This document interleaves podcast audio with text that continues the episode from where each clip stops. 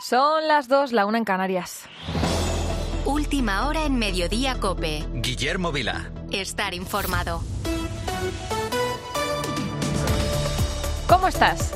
Bienvenido a Mediodía Cope. Hoy arrancamos con una muy buena noticia. Fíjate, Ana Peleteiro ha inaugurado el medallero español en los Mundiales de Atletismo bajo techo. La gallega se acaba de colgar la medalla de bronce en triple salto apenas un año después de haber sido madre. Sin duda, una gran noticia para el deporte español. Ana Peleteiro vuelve, lo hace al máximo nivel y se reivindica para ser pues una firme opción a medalla en los Juegos Olímpicos de París. Bueno, esto es solo una de las tantas noticias que te vamos a contar hoy en este Mediodía Cope, pero ahora tenemos que hacer balance. Diez días es lo que se cumple hoy del incendio en el edificio del barrio de Campanar, en Valencia. El balance más de una semana después no deja de impresionar. Diez personas fallecidas, más de 400 vecinos viendo cómo su vida entera ardía entre las llamas y 138 viviendas completamente destruidas. Y empezar de cero no, no es nada sencillo. Por eso mismo, precisamente, los bomberos han trabajado de manera incansable para tratar de recuperar cualquier cosa de entre los escombros. Solo y dormitorio de los niños no hay nada. Ellos nos llamaron por vídeo. No hay nada en mi cuerpo. De nuestra pera no hay nada. Bueno, acabamos de escuchar a Alexandra. Ella es una de las vecinos. Los bomberos pues intentaban recuperar algunas de sus pertenencias. Grababan vídeos del interior del edificio mientras los propios vecinos les daban indicaciones para tratar de encontrar algo, cualquier cosa. Nuestros compañeros de COPE Valencia, que han seguido muy de cerca la evolución de la investigación estos días, continúan recogiendo testimonios. Por ejemplo, el de una joven chilena que tan solo llevaba cuatro días en el edificio. Calcula que ha perdido unos 10.000 euros en pertenencias. Está todo, nos mostraron un video y está todo hecho polvo, no se pudo rescatar absolutamente nada. Polvo, polvo, por todas partes. Bueno, mientras tanto, los peritos contratados por los seguros ya están trabajando en el edificio y, bueno, diez días después de la tragedia ya sabes qué es lo que sabemos, pues cuáles son los interrogantes que permanecen abiertos. Pues vamos a hacer repaso. La principal línea de investigación sobre el origen de las llamas apunta a un fallo en un motor eléctrico de un toldo en el balcón de la vivienda 86 en la planta número 8. Por otra parte, la policía científica ha finalizado su trabajo por el momento. Y sobre los afectados, pues gran parte de ellos han sido realojados en un edificio de propiedad municipal en el barrio de Safranar. Allí, en ese barrio, mañana se cumplirá una semana desde la llegada de las primeras familias, dando prioridad aquellas con niños. Ahora mismo son 94 viviendas para todos aquellos que lo solicitaron. Estefan es uno de ellos. Hay que mentalizarse que, bueno, eh, estamos, que es lo más importante. Las cosas personales, vale, pues hay que mentalizarse. Empezamos de cero. Bueno, ahora ya no empezamos de cero, ya tenemos una casa, por lo menos ya sabemos que, que tenemos una vivienda donde podemos uh, vivir. Positividad ante todo, ¿no? Algo, a algo hay que aferrarse. En total son 214 personas, entre ellas 38 menores, niños, pues que poco a poco tendrán que ir adaptándose a esta nueva situación, que algunos de ellos todavía no llegan ni siquiera comprender y tampoco pues es nada fácil para los mayores, para los adultos que ahora se están enfrentando a un nuevo escenario, a un nuevo futuro, empezando otra vez a sacarse el DNI, a recuperar de nuevo las escrituras de su casa, tanto papel, ¿no? Que no es tarea fácil. Aunque la buena noticia, ¿no? Digamos, es que ya desde el jueves, lo adelantábamos en COPE, han visto en sus cuentas bancarias las primeras ayudas de la Generalitat, entre 6.000 y 10.000 euros para bienes de primera necesidad. Evidentemente, bueno, pues nada reemplaza lo que han perdido. En tiempo récord, hoy, esta mañana, las primeras víctimas. Hoy se han encontrado ya en su cuenta corriente las primeras ayudas de emergencia urgente no todos, ¿eh? pero las primeras ayudas ya están en las cuentas de los que eh, más lo necesitan. Y ya hay muchas familias en esas viviendas. No sé si hay algún precedente, no lo sé. Tampoco estoy en una competición. ¿eh? Yo lo que quiero es hacer bien mi trabajo con el apoyo, si puede ser, y la coordinación de todos ustedes.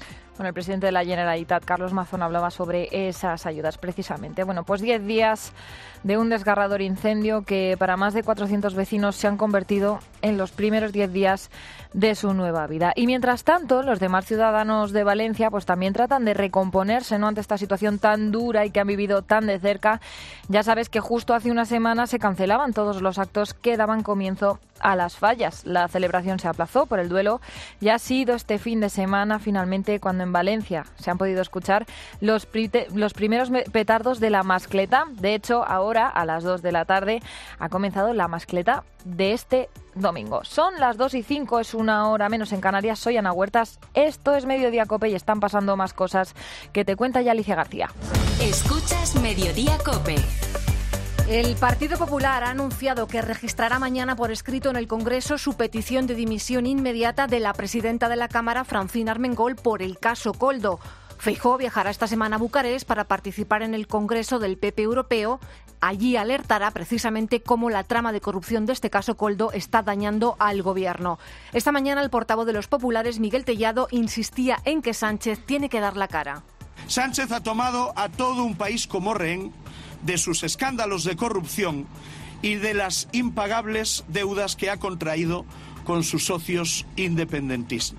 Es hora de que Pedro Sánchez deje de esconderse y es hora de que Pedro Sánchez comparezca, que lo haga públicamente ante todos los españoles. Pedro Sánchez lo sabía. Pedro Sánchez sabía todo lo que estaba sucediendo y lo tapó. Precisamente este caso Coldo castiga al PSOE y da un fuerte impulso al PP, según la última encuesta de GAT3 que publica hoy el diario ABC. Según ese sondeo, los populares lograrían hasta 165 escaños, con casi el 38% de los votos, frente a los 116 de los socialistas, si ahora se celebraran elecciones. También pasa factura al PSOE la amnistía. Recordamos que este jueves próximo vence el plazo para que socialistas y Junts pacten el dictamen de la ley de amnistía en la Comisión de Justicia del Congreso. El Gobierno confía en aprobarla. Nada se sabe hasta ahora de las conversaciones que están teniendo PSOE y Junts. Hoy el negociador por parte de Sumar en la última investidura, Jaume Asens, ha vuelto a decir que el acuerdo es inminente. Y pendientes también del tiempo. Las nevadas han ido remitiendo, pero 11 comunidades autónomas siguen en alerta por viento, oleaje y posible riesgo de aludes. Las que continúan en alerta naranja, que es el nivel intermedio de riesgo, son Aragón y Cataluña. Precisamente las últimas borrascas empujan a las energías renovables, sobre todo a la eólica, y esto abarata el precio de la luz. De hecho, su precio se, desploma este domingo. Está a cero euros durante 14 horas hasta las 7 de la tarde va a estar a esos 0 euros. Acaba de comenzar el Villarreal Granada, primer partido de la jornada en primera Ignacio Arzuaga. Sí, ya acaba de hacerlo con gol de Sorloz en el minuto 7. El conjunto castellonense necesita los tres puntos para consolidarse la zona media de la tabla, mientras que el Granada quiere la victoria para aferrarse a sus posibilidades en la permanencia de primera. Por ahora, como hemos dicho, minuto 7 de partido y 1-0 gana el Villarreal. A las 4 y cuarto comenzará el Atlético de Madrid-Betis, a las 6 y media Mallorca-Girona y a las 9 9 de la noche Atleti de Bilbao-Barcelona. En atletismo se está disputando el Mundial de Pista Cubierta en Glasgow y hay buenas noticias para el deporte español. José Luis Gil. Primera medalla para España en este Mundial de Glasgow. Ana Peleteiro ha hecho buenos los pronósticos y se ha adjudicado el bronce en la final de triple salto, solo superada por la atleta de Dominica, Tea Lafón, y por la cubana Leyanis Pérez. Lo ha hecho además con 14.75, marca personal de la temporada de la gallega, que confirma las mejores expectativas de cara a la cita de verano, los Juegos Olímpicos de París. No será la única presencia española en finales, porque en la sesión de tarde última de este Mundial estaremos en cuatro finales más, longitud femenina, 800 masculinos, y los 2.500. Y en baloncesto van a terminar dos partidos en el último cuarto ambos. Básquet Girona 63, Obradoiro 61, Andorra 61, Real Madrid 79. Gracias Ignacio, son las 2 y 9, es una hora menos en Canarias, esto es Mediodía Cope. Mediodía Cope. Guillermo Vila. Estar informado. Temporalidad, paro juvenil, teletrabajo, jornada de cuatro horas. Como a ti, nos surgen muchas preguntas sobre el trabajo en España. ¿Cómo te puede ayudar la inteligencia artificial en tu puesto? ¿Por qué nuestros sueldos están por debajo de la media europea? ¿Cuál es la realidad de los autónomos? Los autónomos estamos pagando los platos rotos de todo. Este jueves, Carlos Herrera, Alberto Herrera, Pilar García Muñiz, Pilar Cisneros, Fernando de Aro y Ángel Expósito recorren España en busca de respuestas que te ayuden a saber cómo trabajamos en nuestro país. ¿Qué empleo tenemos? ¿Cómo evoluciona el empleo? Escúchalo este jueves en Cope. También en cope.es y en redes sociales.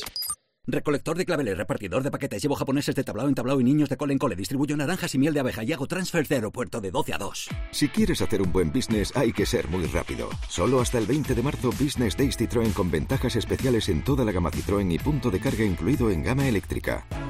Citroën. Condiciones en citroen.es.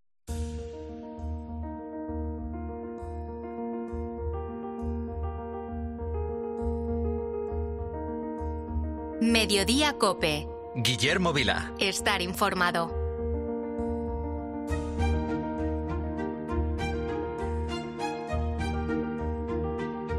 Nuestra próxima historia nos lleva hasta la tarea que hacen los misioneros en Hispanoamérica. Muchos de ellos son religiosos y sacerdotes que pertenecen a la obra de cooperación sacerdotal de Hispanoamérica surgida en 1949. Fíjate, desde ese momento eh, muchos sacerdotes per pertenecientes a las diócesis españolas se unieron a esta obra. ¿Con qué objetivo? Pues el de llevar el Evangelio y compartir la fe al otro lado del Atlántico. Tierra de misión hoy día es todo es España, no sé, eso uno lo ve cuando va, ¿no? Y, Chile es otro de los países, no sé, eso, donde hay que seguir profundizando y con el Concilio Vaticano II, fortaleciendo esa fe, eh, ayudando a materializar esa fe en obras. Acabas de escuchar al padre Modesto Núñez, él es sacerdote de la diócesis de Albacete. Este religioso, nacido en la provincia de Cuenca, pues lleva desde 1970 en parroquias chilenas. Por aquellos tiempos, pues escuchó la voz del Papa Juan XXIII que animaba a los sacerdotes a ir a las tierras de Hispanoamérica a evangelizar y él pues siguió esta llamada. Escuché el llamado del Papa Juan XXIII que pedía sacerdotes para América porque faltaban muchos sacerdotes. Vine a América, me gustó este estilo de vida de las personas, eh, me enamoré, realmente me enamoré de, de, eh, de trabajar aquí. Y este religioso no es el único. Otro misionero es el padre Juan Pedro Cegarra, valenciano de origen también, anda por tierras de Chile. Estuve del 72 al 92 en Copiapó, trabajando en la ciudad, en la catedral y también en un campamento minero, Salvador y Porrerillos. Se puede decir que 10 años en Salvador y Porrerillos y otros 10 años aquí en Copiapó en la catedral. Y otra de estas historias es la de nuestro próximo invitado. Él es el padre Jaume Benaloy, sacerdote diocesano que también ejerce de misionero en Perú. Padre, buenas tardes. Eh, muy buenas tardes, saludos cordiales. Antes, antes que nada, muchas felicidades porque cumple 25 años de sacerdocio. ¿Cuánto lleva en Perú? Pues llevo 15 de los 25. Ya es muchísimo tiempo. ¿Y qué le llevó hasta allí? La diócesis de aquí de Alicante tenemos un hermanamiento con la diócesis de Chimbote en Perú ya más de 50 años. Y siempre tenemos algunos sacerdotes de aquí en Alicante, allá en Perú. Y bueno, uno de los eh, sacerdotes se enfermó y el obispo pues me envió para allá eh, ante la inquietud misionera que yo tenía de trabajar en África con los musulmanes eh, vio que, que, necesitaba un sacerdote en Perú y me envió para allá. Eh, padre, ¿cómo es su día a día allí en Perú? Bueno, pues es intenso. Empieza temprano, porque amanece más temprano que acá. Claro. Y como faltan manos, faltan sacerdotes, pues eh, hay que aprovechar bien el tiempo. Entonces es un trabajo que hay que partirse muchas cosas tanto en la formación en la Universidad Católica Los Ángeles de Chimbote, donde estoy trabajando, en la parte académica, en la formación de los, de los estudiantes, como en la parroquia. Soy párroco en la parroquia Santo Toribio de Mogrovejo y bueno, colaboro luego en otras tareas, ¿no? De la diócesis de Chimbote y también en el tema del movimiento Laudato Si, que es un movimiento que trabaja, ¿no? Por el tema del cuidado de la casa común. Mm. Eh, padre, usted lleva allí ya 15 años, ¿no? Al final como que uno se acostumbra, por así decirlo, a esos hábitos de vida, pero cuando llegó por primera vez, ¿qué le llamó la atención de, de la tierra y la cultura peruana? Bueno, en lo primero me sentí como en casa porque se parecía mucho el clima, el, el ambiente, el olor al mar, la sal, porque soy de Benidorm y Chimbote es una ciudad de puerto en el Pacífico Norte del Perú. Entonces ya de geográficamente me sentía como en casa. Y luego Perú es un pueblo muy querendón, ¿no? Que quiere mucho a los sacerdotes, a, a los extranjeros y en ese sentido me he sentido acogido desde el primer momento, ¿no? Y eso pues te da mucha fuerza, mucha mucha eh, energía para, para poderte entregar, ¿no? Y corresponder a ese, a ese amor y a ese cariño fraterno que, que me han demostrado siempre. Luego, pues me llamó la atención, eh, es una iglesia muy, muy, muy cercana a la, a la población, muy participativa, muy comprometida con, con, la sociedad y que celebra mucho la vida, ¿no? Entonces, eso me gustó mucho y bueno, es lo que ahora llamamos una iglesia sinodal, ¿no?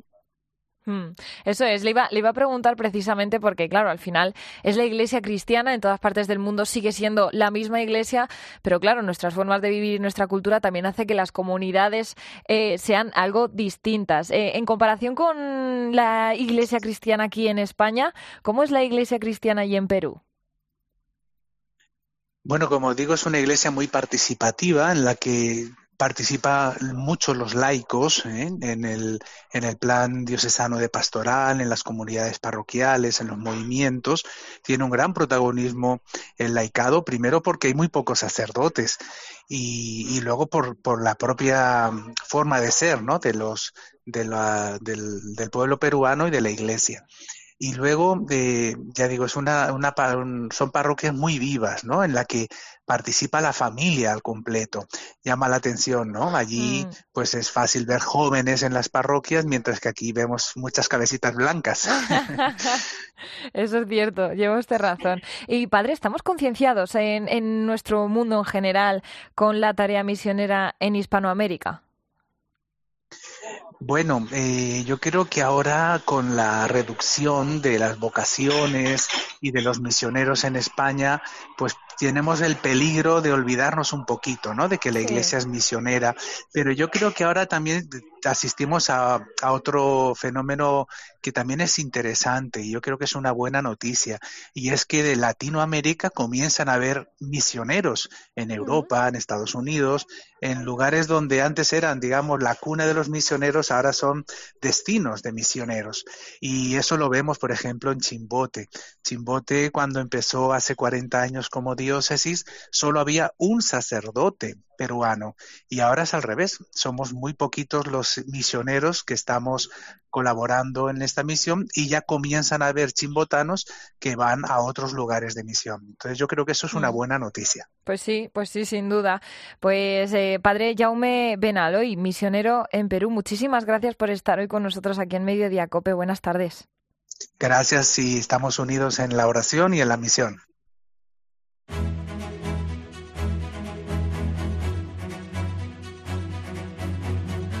Mediodía Cope. Guillermo Vila. Estar informado. En 2023, casi un 10% de la población española llegó con dificultades económicas a final de mes. Además, la exclusión social continúa subiendo. Esta realidad hace que muchos economistas pues, se planteen si el modelo económico que tenemos es el correcto, pero ¿qué podemos hacer para mejorar este modelo? pues la solución pasa por diversas opciones, ¿no? Pero desde hace algunos años hay personas que apuestan por un sistema basado en el pensamiento del Papa Francisco. Este sistema asegura que lo importante es que al menos todos tengan lo suficiente para vivir. Nos lo cuenta Enrique Jutz, profesor del CEU Cardenal Herrera de Valencia. Pensar que una economía va mejor no cuando tenemos más entre todos, sino cuando hay menos gente que pasa necesidad y cuando lo estamos organizando para que quien quiere encontrar trabajo lo encuentre y pueda tener unos ingresos suficientes, para que quien esté haciendo un esfuerzo por sacar a su familia adelante pueda sacarla y además pueda sacarla dignamente Diego Isabel La Moneda es el director del Foro NESI de Nueva Economía. Conoce muy bien estas propuestas del Papa Francisco y nos cuenta que hay que olvidarse de los indicadores que ahora conocemos y centrarnos en otros aspectos más importantes ahora mismo cómo se mide el éxito económico de un país, si sube el PIB. Pero el PIB no nos dice nada de que tengamos más pobreza. De hecho, este año España sube el PIB, pero tenemos más gente, eh, ya, superamos el 25% de personas en riesgo de, estar en, pobreza. ¿no? Ahora mismo pues te, estás, te estarás preguntando, ¿no? basándonos en esta economía de Francisco, ¿Cómo deberíamos actuar desde las empresas y las propias familias? Pues este modelo propone no centrarnos en los bienes, no pensar que tener más ¿no? Más cantidad es lo fundamental.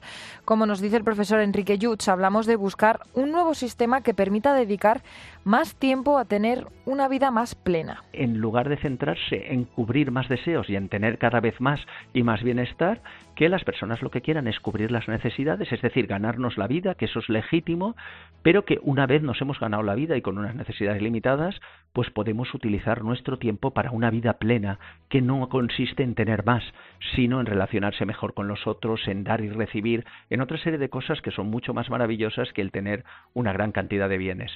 Y precisamente hablando del Papa Francisco, este domingo ha hecho un nuevo llamamiento para que se produzca un inmediato cese del fuego en Tierra Santa que permita la liberación de los rehenes y la llegada de ayuda humanitaria. Ante las guerras en curso, el Papa insiste también en que el desarme es un deber moral. Palabras pronunciadas al finalizar el rezo del Ángelus en la Plaza de San Pedro, corresponsal en el Vaticano, Eva Fernández. Más recuperado del resfriado, el Papa asegura que lleva en el corazón con dolor el sufrimiento en Palestina e Israel y plantea si de este modo se pretende construir un mundo mejor. Basta, per favore, diciamo tutti noi, basta, per favore. Caraz, os pido que continúen las negociaciones para un inmediato cese el fuego en Gaza y en toda la región, para que los rehenes sean inmediatamente liberados y regresen a sus familias que les esperan con ansia y la población civil pueda tener acceso seguro a las ayudas humanitarias. Y ante la próxima jornada dedicada al desarme, Francisco ha pedido valentía a la comunidad internacional para generar un clima de confianza que facilite la pacificación en Gaza y Ucrania.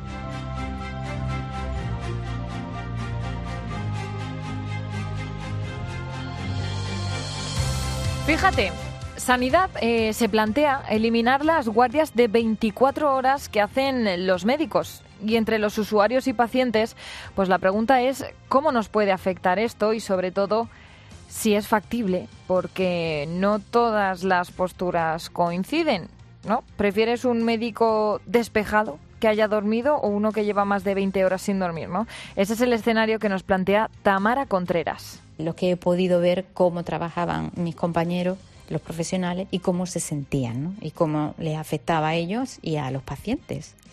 Entonces son muchas horas en el hospital escuchando las mismas quejas, no puedo más, no veo a mis hijos, eh, no sé qué hacer para salir del sistema Tamara es médico intensivista y así con esa pregunta comenzó su campaña contra las guardias de 24 horas. Primero se movió en redes sociales y después lanzó una petición a través de la plataforma change.org donde acumula más de 85.000 firmas. Merecíamos visibilizar nuestra situación, una realidad desconocida de cómo vivimos, de cómo trabajamos y desde ahí poder conectar con la población buscando el apoyo de, de la sociedad en algo tan trascendental como es cuidar a los que nos cuidan, cuidar a los que cuidamos. Durante casi cuatro años, Tamara se ha dedicado también a la gestión y eso pues le ha ayudado ¿no? a tener una visión un poco más amplia como médico. Muchos compañeros, al igual que le ha pasado a ella, acusan esos turnos y esas guardias de 24 horas. Es que es un día entero, ¿no? Dice, y esto expulsa a los profesionales del sistema. La preocupación que es mm, qué va a pasar con nuestro sistema sanitario si continuamos con un modelo arcaico que no ha avanzado y que está empujando a los profesionales a replantearse su vida profesional o a abandonar determinadas especialidades o directamente no eligiéndola por la dureza de, de las guardias. La cuestión está sobre la mesa, pero ya hay muchas voces que hablan de que no es factible, al menos de momento. Y al hilo de la pregunta que lanzaba Tamara en su petición, surge otra. ¿Qué prefieres? ¿Un médico que lleva 20 horas trabajando o que directamente no haya médico? Resulta que la Asociación de Médicos y Titulados Superiores de Madrid calcula que supondría aumentar las plantillas médicas como mínimo en un tercio. Con esos datos, ni siquiera habría suficientes profesionales. En la misma línea se ha pronunciado María José Campillo, médico de urgencias y presidenta de la Confederación Estatal de Sindicatos Médicos de Murcia. Ni siquiera hay médicos para cubrir todo lo que se necesitaría en urgencias hospitalarias, en urgencias pediátricas, en intensivo. Entonces, no, literalmente es imposible poder hacerlo de golpe y en poco tiempo. Hay que hacerlo gradualmente con un estudio previo y viendo dónde se puede hacer y dónde no se puede hacer. Este cambio también llevaría aparejado un tema económico porque esas guardias de 24 horas suponen gran parte del sueldo de un médico. Para que te hagas una idea, son unos 470 al día. No sabemos de dónde partimos, no sabemos cuántos se necesitan, que es lo primero que se tiene que hacer. Eh, sabemos si hay toda esa cantidad de médicos que se necesita, pues posiblemente no. Para hacerlo de golpe, desde luego, no. Tampoco hay un estudio económico. Las guardias hoy por hoy son el 50% del sueldo de muchos médicos. Si quitamos las guardias, pues lógicamente la gente no va a estar dispuesta a cobrar un 50% menos. Acabar con estas guardias pues no es tarea fácil, como hemos podido escuchar, no se hace de un día para otro. La propia ministra de Sanidad, Mónica García, hablaba de años, fundamentalmente porque supone cambiar parte del sistema sanitario. Y se ha cumplido un mes desde que se iniciaron las protestas de los agricultores y se mantienen las movilizaciones. La reunión de esta semana entre el ministro Planas y los responsables de las principales organizaciones agrarias ha terminado sin acuerdo y el sector agrario sigue en pie de guerra. Pero al día de hoy no hay concreción a las demandas que por lo menos desde Asaja hemos hecho. Es Pedro Barato, el presidente de Asaja, después de una reunión con el ministro Luis Planas en la que le volvieron a exigir más concreción. También le exigieron al Gobierno ampliar la negociación a otros departamentos del Ejecutivo cuyas decisiones les afectan directamente, Hacienda y Transición Ecológica. Las gentes del campo le recuerdan a Planas que se ha hablado superficialmente de simplificaciones burocráticas y de mejoras en materia de seguros y de fiscalidad y le piden al ministro que baje al barro con casos concretos. ¿Qué va a hacer el gobierno con todos esos productos que vienen de terceros países y que no, no cumplen con los requisitos sanitarios que les exigen a los agricultores españoles?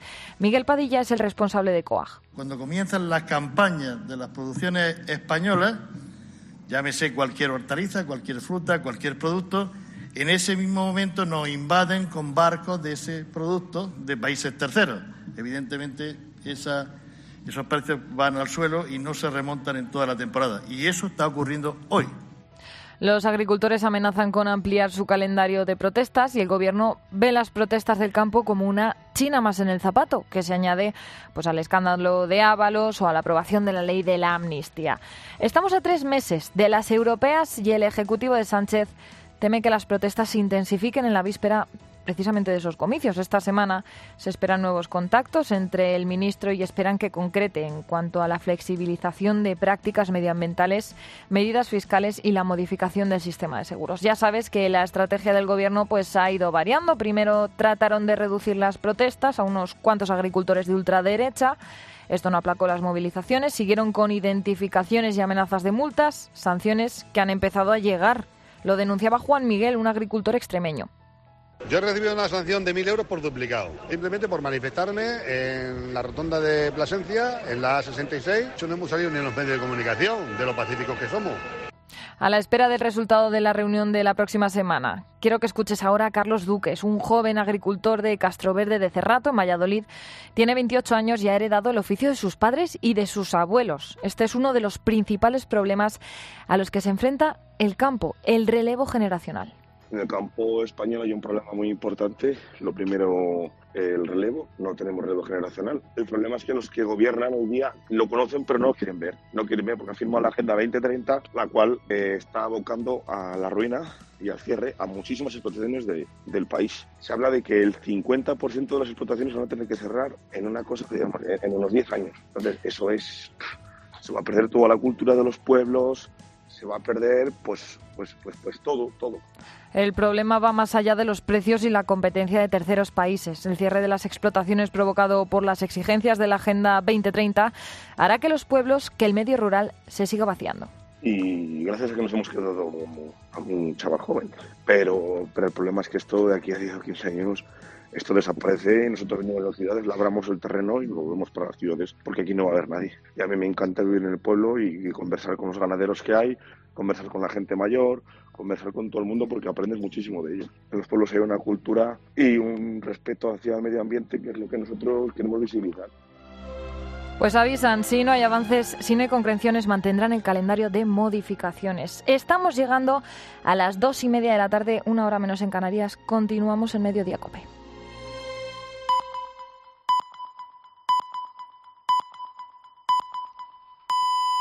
Son las dos y media, una y media en Canarias. Última hora en Mediodía Cope. Guillermo Vila. Estar informado. Buenas tardes, sigues en Mediodía Cope. Gracias por estar al otro lado de la radio. ¿Qué tal te encuentras? ¿Estás bien? Pero quiero una respuesta sincera, porque la mayoría de las veces parece que esa pregunta, ese ¿qué tal? Solo tiene una respuesta válida, ¿verdad? Ese bien, gracias. Muchas veces lo hacemos ya de manera automática, contestamos ese bien cuando en realidad, pues bien, quizás no estamos. Y no, no pasa nada. Es cierto que aunque cada vez se habla con más naturalidad de los trastornos de salud mental, todavía pues resulta un tema tabú en ciertos colectivos, grupos o incluso en algunas profesiones. Pero esta semana ha pasado algo que rompe de lleno con algunos de esos tabúes. Y es que el jugador de baloncesto Ricky Rubio ha vuelto a hablar sobre sus problemas de salud mental y esta vez ha sido muy claro. Rubio ha dicho que trabajando y con ayuda se sale de esta oscuridad. Escúchale. Desarrollé un estrés crónico. Mi organismo se desreguló y necesitaba tiempo para regularme. Tuve síntomas de problemas de salud mental. Yo aún no creo del todo, pero mi psicóloga me dice que confíe. Me tenía que alejar del básquet después de estar 18 años jugando como profesional y pasé mucho miedo. Hemos estado en la oscuridad, pero al final trabajando se sale. Unas buenas palabras, un abrazo, un estoy aquí, ayuda muchísimo un stick aquí uh, ayuda muchísimo. Bueno, para entenderlo hay que remontarse al pasado agosto, cuando Rubio anunció su decisión de parar su actividad profesional temporalmente para cuidar de su salud mental. Entonces, el base jugaba en la NBA. Emitió un comunicado en el que anunció que dejaba la concentración y renunciaba a disputar el Mundial de Baloncesto de Japón, Indonesia y Filipinas. Ahora, y tras seis meses apartado de las pistas por esos problemas de salud mental, Rubio ha vuelto a Barcelona, al Barcelona, donde ya jugó antes de irse a Estados Unidos. Su sinceridad al hablar abiertamente de lo que le ha pasado ha sido muy aplaudida y pone de relieve que nadie, por muy exitoso que sea, está libre de padecer una enfermedad o un trastorno mental. Subía al escenario Ricky tras firmar su nuevo contrato con el Barça ante la atenta mirada del presidente del club y el encargado de la sección del básquet. Ahora, tras pasar por la oscuridad, ¿no? como decía él, sonríe. Hablar es parte del proceso de recuperación y ayuda a otros como ejemplo de que se puede parar para sanar. En ese momento me siento la persona más cobarde del mundo, sinceramente. Me pienso que cómo puede ser que después de tanto tiempo no sea capaz de superar un problema más, ¿no?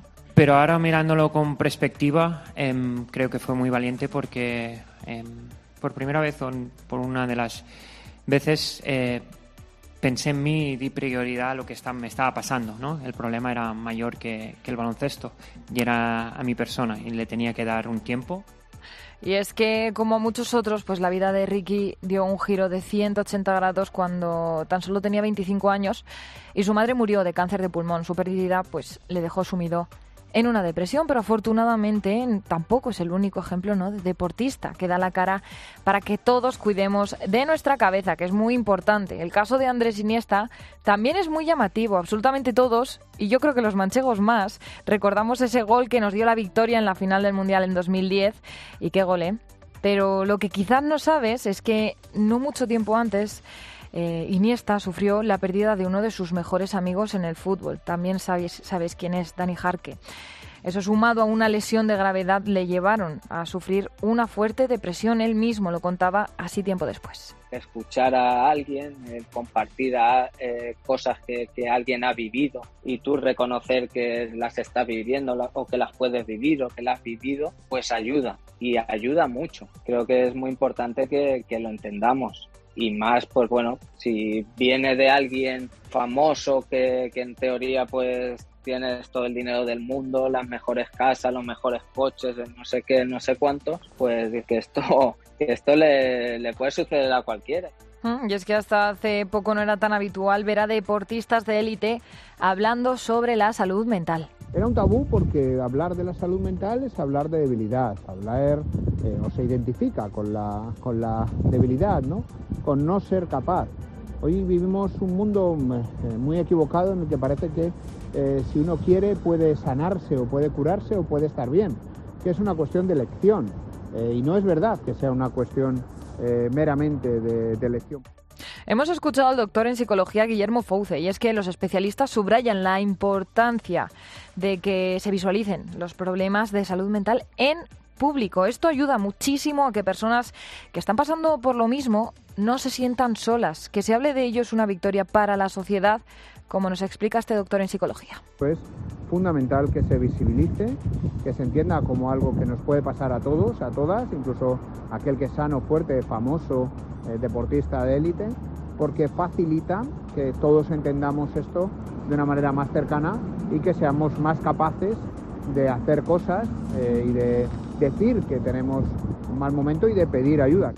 Son las 2 y 35, una hora menos en Canarias. Soy Ana Huertas. Esto es Mediodía Cope y están pasando más cosas este domingo que te cuento ya con Alicia García. Escuchas Mediodía Cope. El Partido Popular exigirá por escrito en el Congreso la dimisión de Francina Armengol por el caso Coldo. Sí, Miguel Tellado ha confirmado que este lunes se registrará esta petición en la Cámara Baja. El portavoz de los populares ha subrayado que es más que evidente la implicación de la tercera autoridad del Estado en esta trama de corrupción. Acuerdo inminente entre PSOE y Junts para aprobar la ley de amnistía. Eso es lo que ha vuelto a decir hoy el negociador de Sumar en la última investidura, Jaume Asens. Es el único que se ha pronunciado en público sobre este tema porque las negociaciones entre los socialistas y Junts, aunque se han intensificado en los últimos días, siguen marcadas por un total hermetismo. El Papa Francisco señala que el desarme es un deber moral. Y pide a la comunidad internacional la valentía para pacificar Ucrania y Gaza. Precisamente las negociaciones para una tregua entre Israel y Hamas se han reanudado este domingo en Egipto. Hamas dice que esa tregua sería posible en 24-48 horas si las autoridades israelíes aceptan sus demandas. Ignacio Arzaga, buenas tardes. Buenas tardes, Ana. Villarreal y Granada están jugando el primer partido de la jornada en primera con ventaja para el equipo castellonense. El Villarreal, gracias al doblete de Sorloz en el 7, el 19 y Capué en el 32, va ganando en la primera parte. Si el Granada no consigue remontar este encuentro, estará en una situación realmente complicada para permanecer en primera la próxima temporada. Por ahora, minuto 37 de partido, Villarreal 3, Granada 0. A las 4 y cuarto comenzará el Atlético de Madrid-Betis a las seis y media Mallorca, Girona y a las nueve de la noche Atleti de Bilbao, Barcelona. En atletismo, la gallega Ana Peleteiro, con una marca de 14,75 metros, ha logrado la medalla de bronce en triple salto en los mundiales de pista cubierta disputados en Glasgow. Esta supone la primera medalla de España en los mundiales. En tenis, hoy tendrá lugar la exhibición entre Rafael Nadal y Carlos Alcaraz. Lo hará a partir de las nueve y media de la noche y el partido se jugará en Las Vegas. Y en baloncesto han terminado dos partidos de la Liga CB. El Básquet Girona ha ganado por la mínima 78-77 a Obradoiro y el Real Madrid también ha ganado a domicilio al Andorra 70-89. Son las 2 y 38, una hora menos en Canarias. Seguimos en Mediodía Cope. Mediodía Cope. Guillermo Vila. Estar informado. ¿Sueñas con los goles de tu equipo? Para el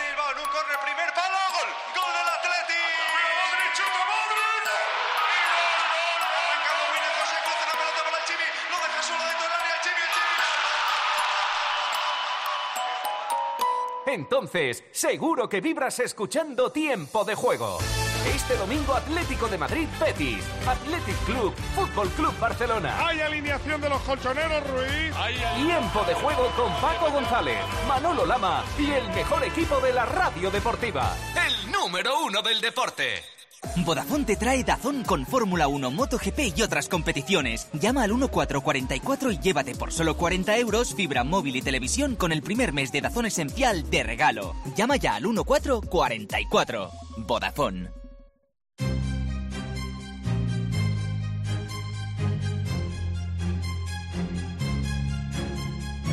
Mediodía Cope.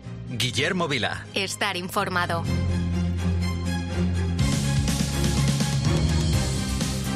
El caso Coldo y la amnistía siguen centrando este fin de semana el debate político. En cuanto a la amnistía, estamos ya en una nueva cuenta atrás para desatascar esa polémica ley en el Congreso y es que la ampliación del plazo que pidió el PSOE para acordar un nuevo texto se cumple este próximo jueves. La Comisión de Justicia del Congreso parece decidida a sacar adelante el dictamen. Desde el Gobierno se confía en que esta sea la semana clave para dar salida la amnistía. Se agarran a ello y así, de paso, pues tratan desde Moncloa de dejar en un segundo plano el caso Coldo. Te recuerdo que el escollo de la negociación entre el Partido Socialista y Junts se centra en que la ley de amnistía cubra todo tipo de delitos de terrorismo y te recuerdo también que esta semana el Tribunal Supremo decidía abrir causa penal contra Puigdemont precisamente por terrorismo dentro del caso Tsunami. El caso es que las negociaciones entre Junts y los socialistas, opacas y en silencio, se han intensificado en los últimos días. Como te decía, no sabemos nada.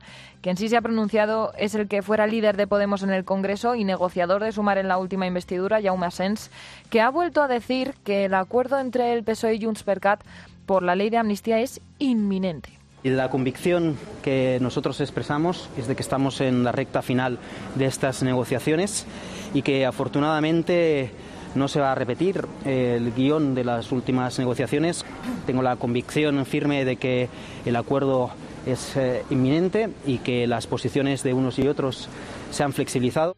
Por su parte, el presidente de la Generalitat, Pere Aragonés, ha pedido que no se abarate la ley de amnistía y que se apruebe en el Congreso cuanto antes. Y este fin de semana, el fugado Puigdemont decía que la ley de amnistía no acabará con la represión, palabras textuales del Estado. Lo de siempre, vamos. Entre tanto, el Partido Popular advierte de que la tergiversación del Gobierno sobre lo que ha dicho la Comisión de Venecia en relación a la amnistía muestra el nerviosismo del Ejecutivo. Esta mañana el portavoz del PP, Miguel Tellado, insistía en que Sánchez ha tomado a todo el país como rehén. Estamos asistiendo a cómo se vende una democracia para tener un gobierno, que eso es lo que está haciendo Pedro Sánchez en estos momentos. Una transacción indecente, inmoral, políticamente inadmisible. Es transaccionar siete votos para una investidura a cambio de la amnistía durante diez años a los delitos que haya podido cometer y ha cometido el independentismo catalán.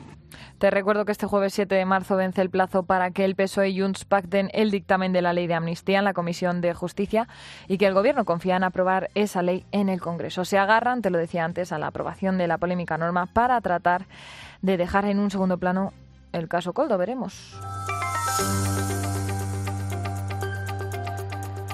Pero bueno, a nosotros no se nos olvida que uno de los protagonistas de la última semana ha sido el diputado y exministro de Fomento José Luis Ábalos. Todo a raíz de ese caso Coldo, chofer, escolta y asesor del exministro. Desde que se destapó el asunto, tanto la oposición como el PSOE han exigido a José Luis Ábalos que entregue su acta como diputado. Cabe recordar que el acta es personal e intransferible, o lo que es lo mismo, que pertenece a su titular y no a la formación política, por lo que el exministro se ha negado a hacerlo y se ha pasado al grupo mixto. Al mantener su acta, Ábalos puede acogerse al aforamiento, una condición jurídica que otorga la Constitución a ciertos cargos, pero ¿Qué supone exactamente? ¿Por qué podría beneficiar a Ábalos en caso de ser investigado? Elsa Peñasco, buenas tardes. Buenas tardes, Ana. Pues como bien decías, se trata de un recurso que algunos denominan privilegio y que otorga el artículo 71 de la Constitución a ciertos cargos como diputados o senadores y que supone que todos ellos, en el ejercicio de sus funciones, re responden ante la justicia española de forma distinta al resto de los ciudadanos. Es decir, los procedimientos dirigidos contra ellos los asumen determinados juzgados, que en el caso de Ábalos serían la Sala Segunda del Supremo. David Ortega, catedrático de Derecho Constitucional de la Universidad Rey Juan Carlos, nos lo ha explicado aquí en COPE y nos ha contado también para qué se creó esta condición. En teoría, el argumento eh, es evitar las presiones eh, políticas a, a, las que se pueda haber sometido un tribunal ordinario, a, a juzgar a un determinado cargo público o a un alto cargo público. ¿Qué significa esto para Ábalos? Pues que si a día de hoy un juzgado quisiera investigarle para esclarecer los hechos sobre su presunta implicación en este caso Coldo, pues el órgano judicial tendría que elevar un escrito a la mesa del Congreso para que ésta autorizara la investigación. Recordamos que esta mesa está presidida por el momento por Francina Armengol. De lo contrario, si Ábalos hubiese renunciado a su acta de diputado, la investigación judicial seguiría siendo seguiría su curso ordinario y sería juzgado por un tribunal al uso como cualquier otra persona. La condición jurídica del aforamiento pues puede resultar polémica en algunos casos. Precisamente hay países en los que no existe o está muy limitado. Ni en Alemania, ni en Reino Unido, ni en Estados Unidos hay aforados. En Portugal e Italia solamente goza de este privilegio el presidente de la República y en Francia solo son aforados el presidente de la República, el primer ministro y sus ministros. En España pues hay algunos más. Sí, según la información aportada por el Consejo General del Poder Judicial, en 2017 había ni más ni menos que 250.000 aforados en España. De ellos, más de 232.000 son miembros de las fuerzas y cuerpos de seguridad del Estado, como policías, guardias civiles, agentes autonómicos, y en número le siguen jueces y fiscales, y el resto, casi 18.000, pertenecen a instituciones del Estado y de las comunidades autónomas, es decir, que más del 10% son políticos. Estas cifras resultan excesivas para muchos juristas. Por ejemplo, el profesor Ortega considera que esta figura debería estar bastante más limitada eh, quitaría todos los aforamientos que dejaría pues el jefe del Estado, el, el, presidente del gobierno y poco más, porque que les juzguen los tribunales ordinarios como el resto de españoles. Y yo creo que en el siglo XXI no hay ningún motivo para mantener un número tan alto de aforados. Yo estoy manifiestamente en contra del aforamiento. No tiene por qué tener un foro especial o un tribunal especial que le toque el tribunal ordinario como al resto de españoles. La propuesta de eliminar esta figura lleva años rondando la escena política. De hecho, el propio Pedro Sánchez aseguró en 2018 que promovería una reforma express de la Constitución en dos meses para eliminarla, pero nunca se ha llevado a cabo, como ya vemos. Sin embargo, algunas comunidades autónomas ya han eliminado de sus estatutos de autonomía los aforamientos para sus diputados y miembros del gobierno regional. Es el caso, por ejemplo, de Canarias, que fue pionera en 2018 y a la que han seguido Cantabria, Murcia, Baleares, La Rioja y Aragón. A mí me parece bien lo que han hecho estas comunidades autónomas, porque dentro de su normativa correspondiente que pueden modificar lo han hecho y yo creo que es un camino a seguir. Ahora lo que tendríamos que hacer es lo mismo con la Ley Orgánica del Poder Judicial, que por mayoría absoluta con 176 diputados se podría reformar y evidentemente también con los artículos 102.1 de la Constitución y el 71.3 del mismo texto para los miembros del Gobierno y para diputados y senadores. Bueno, pues el tiempo dirá si finalmente el exministro Ábalos tendrá que hacer uso de esa condición o por el contrario termine sin verse afectado por este escándalo.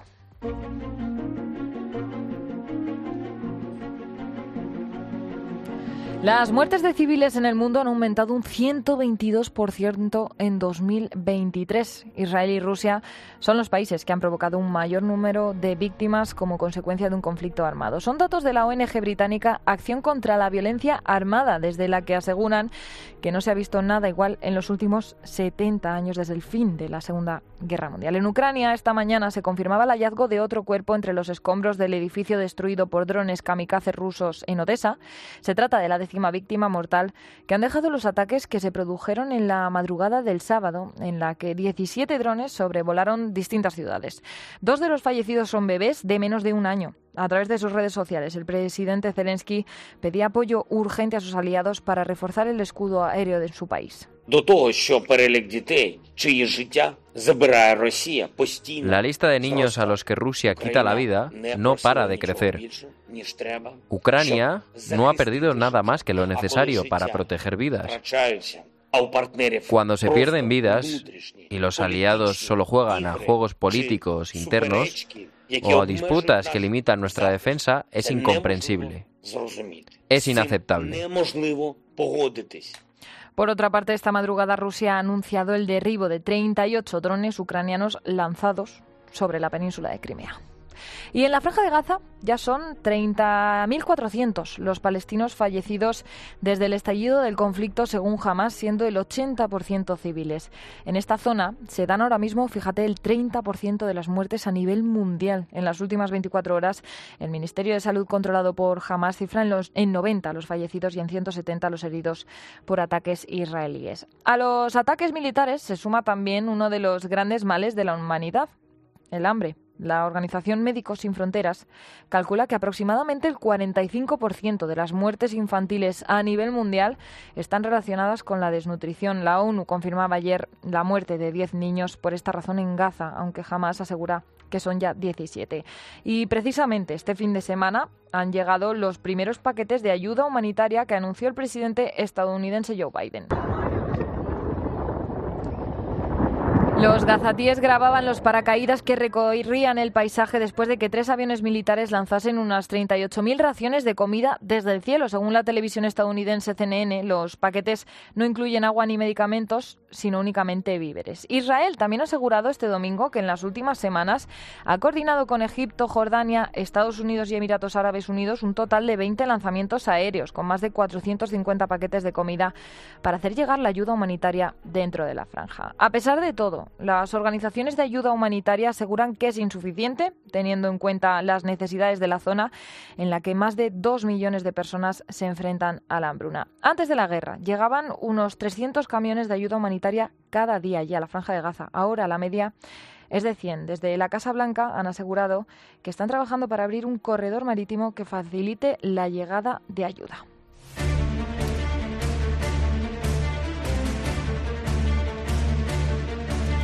Y precisamente allí en Estados Unidos, Donald Trump ha vuelto a salir vencedor en las primarias republicanas. Esta vez lo ha hecho en los estados de Idaho, Missouri y Michigan. Hasta ahora, el expresidente ha ganado todas las contiendas estatales de cara al próximo supermartes y ya da por sentada la victoria. Con vuestra ayuda vamos a ganar a lo grande el supermartes. Este noviembre, Virginia le va a decir al corrupto Joe Biden. Estás despedido. Sal de aquí, sal de aquí, sal de la Casa Blanca. Bueno, pues así con esa euforia, su principal oponente, aún así, su principal oponente en el Partido Republicano, Nikki Haley, ha asegurado que aguantará hasta ese supermartes, el día en el que más estados votarán las primarias y que se celebrará este próximo 5 de marzo.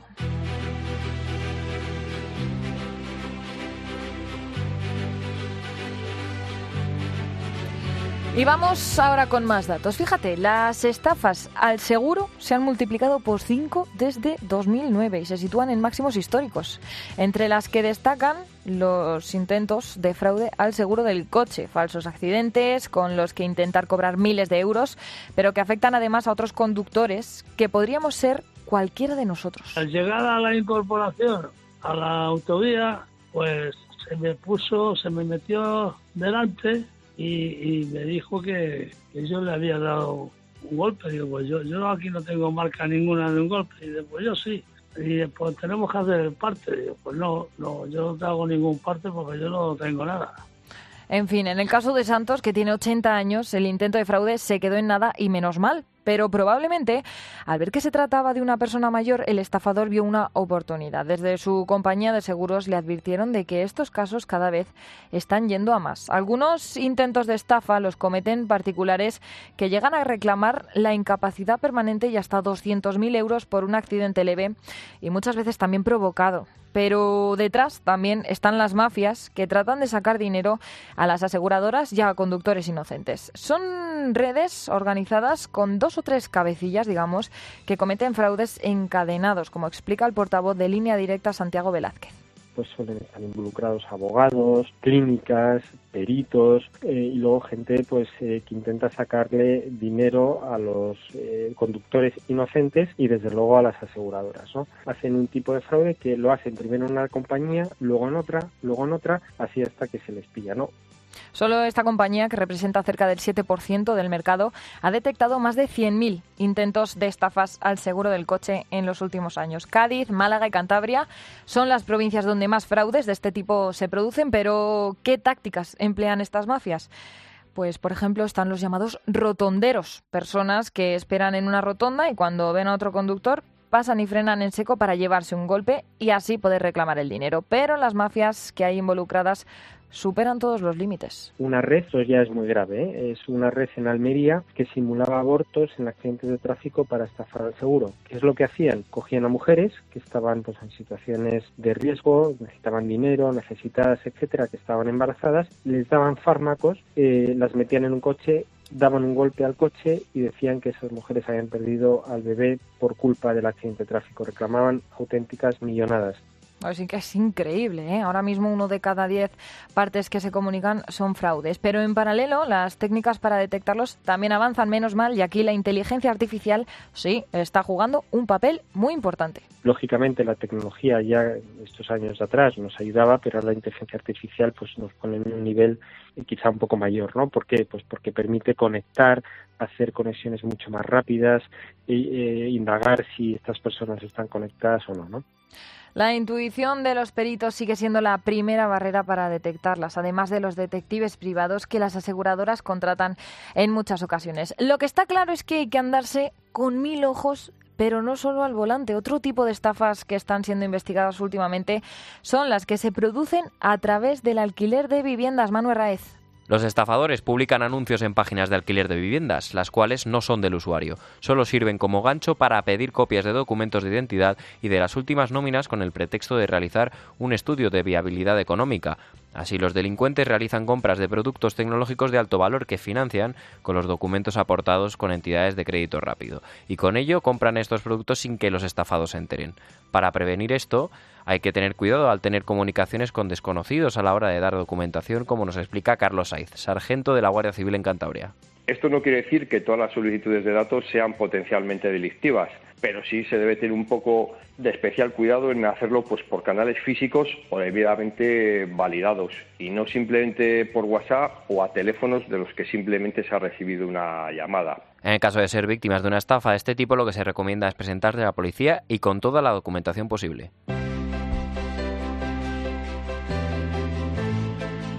Te voy a hablar ahora de algo que seguro que te ha pasado no una, ni dos, ni tres, sino cientos de veces. Te compras un producto, por ejemplo, necesitas ayuda por algún motivo, llamas a la empresa y escuchas esto. Si tu pregunta está relacionada con aspectos técnicos, presione 1. Si quiere preguntar sobre Básicamente envíos, escuchas a un robot telefónico con el que no puedes conversar directamente. Una práctica que usan muchas empresas para agilizar procesos, pero que más bien es un obstáculo gigante para el consumidor. Para evitar esto, el Congreso ha aprobado esta semana el proyecto de ley de servicios de atención al cliente, un informe de 29 páginas que te voy a resumir en tres puntos. El primero es que se limita a tres minutos la espera a la que te pueden someter al teléfono. El segundo, que cuando mandas una solicitud, la empresa te tiene que responder en máximo 15 días.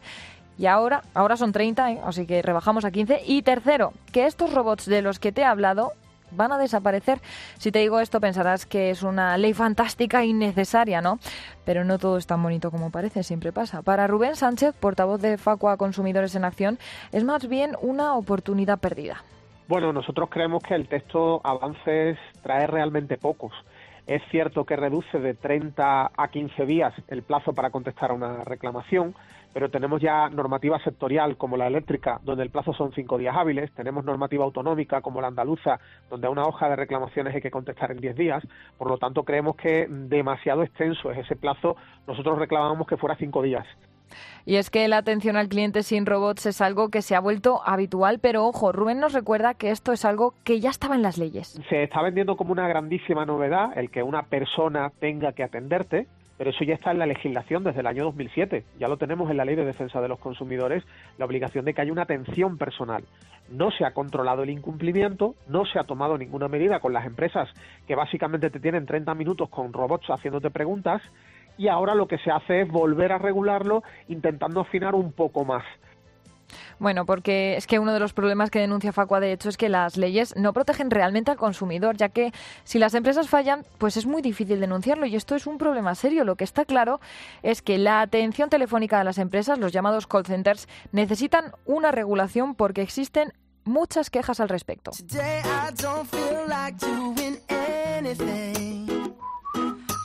Bueno, y fíjate, vamos a relajarnos un poquito que es domingo. Y además es que tal día como hoy, hace 120 años, se aprobó aquí en España la ley del descanso dominical, estableciendo precisamente este día, el domingo, como día no laborable.